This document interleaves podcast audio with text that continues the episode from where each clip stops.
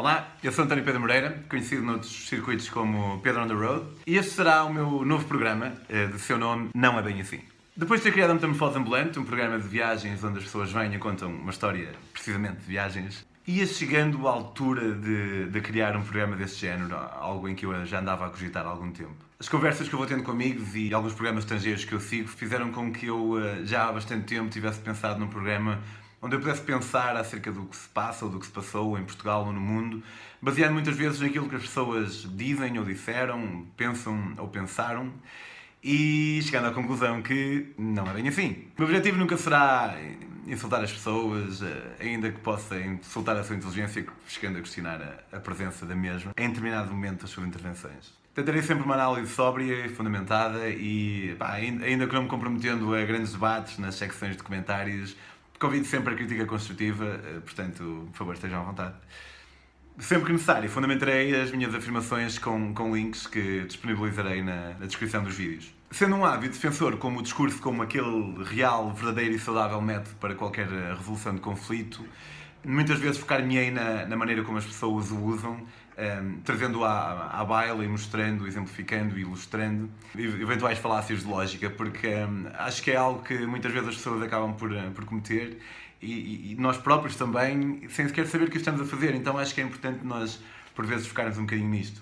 Eu tenho uma, tenho uma espécie de, de produtividade tardia ou um diletantismo que se vai arrastando e isso fez com que a metamorfose ambulante só chegasse a existir uh, anos depois de eu ter pensado nisso e fez também com que este não é bem assim se andasse a existir o meu pensamento já há algum tempo.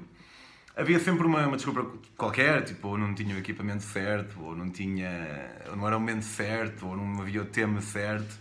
Mas a verdade é que realmente, pá, o equipamento, eu achava perceber que não é grande coisa, estou com um microfonezinho que comprei por 15 euros no chinês e estou a gravar com um telemóvel. Só que eu, a semana passada, a propósito da, da decisão do reitor da Universidade de Coimbra de retirar a carne da, da precisamente da universidade, Houve uma, uma senhora, Raquel Varela, que é historiadora e professora universitária, que escreveu um texto uh, criticando as atitudes do, do reitor que, e eu senti que, que o momento tinha realmente chegado. A verdade é que epá, esta senhora, Raquel Varela, apesar de não ser uma pessoa extremamente famosa, é uma pessoa que tem alguma voz e, e incomoda-me bastante quando alguém que tem alguma voz a usa para disseminar. Eh, opá, não é tanto que sejam coisas com as quais eu discordo, é além de serem coisas com as quais eu discordo, são fundamentadas em uh, pseudociências e informação. E, um, pá, e, como, e, foi isso precisamente que fez com que eu achasse que, que devesse realmente uh, fazer qualquer coisa. Fundamentalmente, eu senti a minha inteligência insultada, como muita gente terá sentido, e, um, e achei quase tão charmosamente trágico o, o paradoxismo em que ela alerta para um alarmismo quando na verdade ela é que acaba por estar a ser bastante alarmista. Especialmente da maneira como ela acaba o texto, mas já lá, já lá chegamos. Neste texto, Raquel Varela começa por dizer que o reitor não decidiu excluir a carne de vaca, mas o que decidiu sim foi que quem não tem dinheiro vai deixar de a comer, pois não a pode comer fora da universidade. Passa para depois para dizer que o melhor realmente seria ter carne biológica, como noutras universidades. Um aspecto que eu espero que seja consistente nas minhas abordagens é o de assumir que quando alguém diz algo é verdade, a menos que eu tenha reais provas ou indícios que possam eh, indicar o contrário. Portanto, eu não vou duvidar de algo só porque me soa esquisito.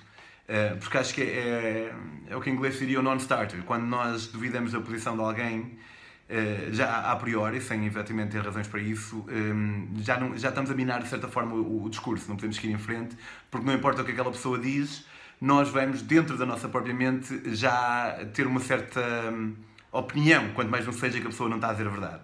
Portanto, eu como não conheço o reitor de lado nenhum, eu vou assumir que quando ele diz que a sua preocupação para banir a banir talvez seja uma palavra forte, mas quando o reitor decide retirar a carne de vaca da Universidade de Coimbra e diz que as suas razões são um, devido ao ambiente, eu vou, vou acreditar. Naturalmente, haverá várias vezes em que eu duvidarei, mas como eu disse, quando me parecer evidente ou quando haja fortes indícios disso, e, e farei sempre por explicar o porquê. E nunca será apenas porque é uma sensação que eu tenho ou porque me parece estranho.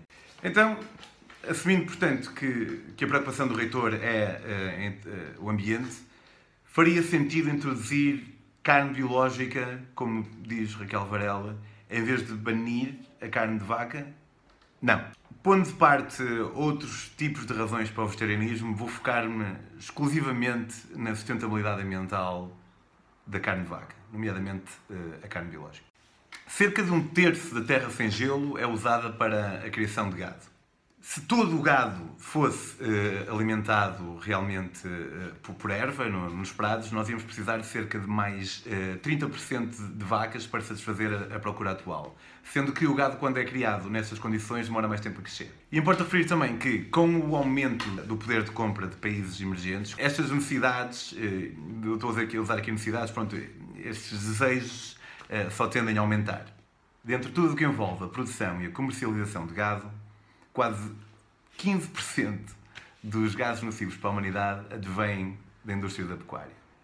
Um valor que rivaliza com a indústria dos transportes. E as vacas, naturalmente, não são exceção, havendo um particular enfoque nas quantidades de metano que produzem, mesmo que biológicas.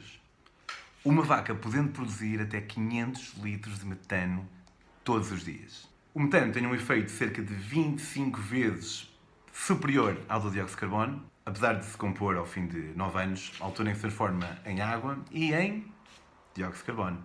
Temos cerca de um bilhão e meio de vacas no mundo. Efetivamente, e apesar de começar a aparecer uh, alguma evidência que alguns tipos de solo possam neutralizar essa produção de metano, há pouca evidência científica que aponte para o facto de que o gado biológico possa realmente ter uma pegada carbónica inferior àquela do gado em gaiola. Assim sendo, o estudante pobre tem tanto direito a danar o ambiente quanto rico, que é nenhum.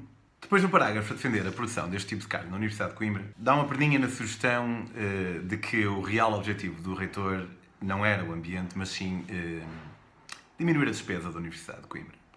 E acaba por dizer, como se fizesse parte da elaboração dos menus desta mesma universidade, que em vez da carne o que vai ser, uh, começar a ser distribuído vai ser soja geneticamente modificada fazendo as sirenes do pessoal que se assusta bué, com estes termos soar, claro. O que é irónico é que Raquel Varela parece ter esquecido que a vaca também é um animal geneticamente modificado. Não foi geneticamente modificada em laboratório, eh, não. Mas na verdade foi geneticamente modificada na medida em que os seres humanos, há mais de 10 mil anos, começaram, através do búfalo selvagem, a recolher determinadas características que gostavam, a selecioná-las, proporcionar o cruzamento de determinados elementos da espécie com outros e fazendo assim, vá lá, a vaca que nós temos hoje em dia.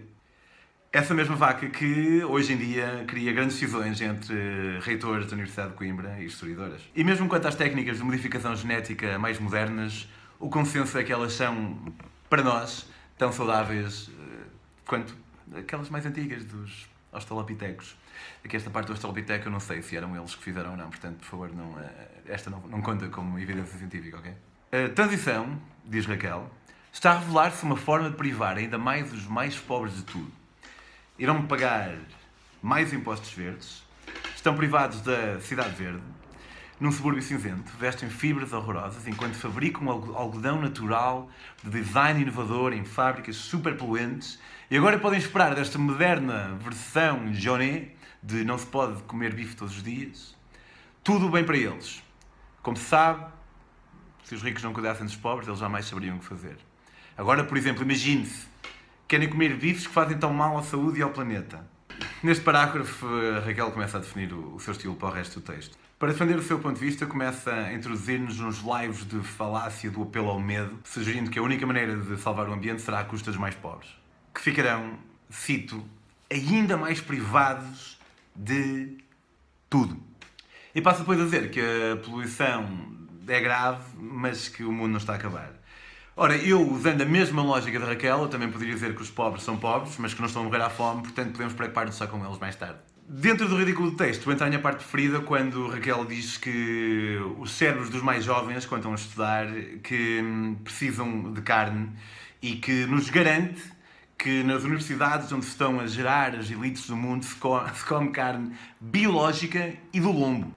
Ora, eu fui ver o menu de uma uh, das universidades mais prestigiadas do mundo, a Universidade de Harvard, e uh, entre pratos e acompanhamentos tinha 74 opções, 54 das quais eram vegetarianas, e dentro da carne nenhuma dizia ser uh, nem do lombo, nem biológica. Diz que comer muita carne faz mal e que não comer carne nenhuma faz muito mal. Da mesma forma que eu não vou ao ponto de taxativamente afirmar que uma dieta vegetariana é mais saudável do que uma não vegetariana, devido a haver diferentes benefícios para diferentes dietas. Também não pode Raquel dizer-se o contrário, porque o que é real é que não há nenhum consenso científico em relação a qual é realmente a dieta mais saudável.